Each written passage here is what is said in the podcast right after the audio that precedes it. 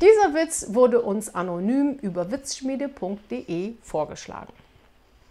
Eine ältere Dame liegt im Krankenhaus am Tropf. Zur Morgenvisite kommt ein junger, attraktiver Arzt.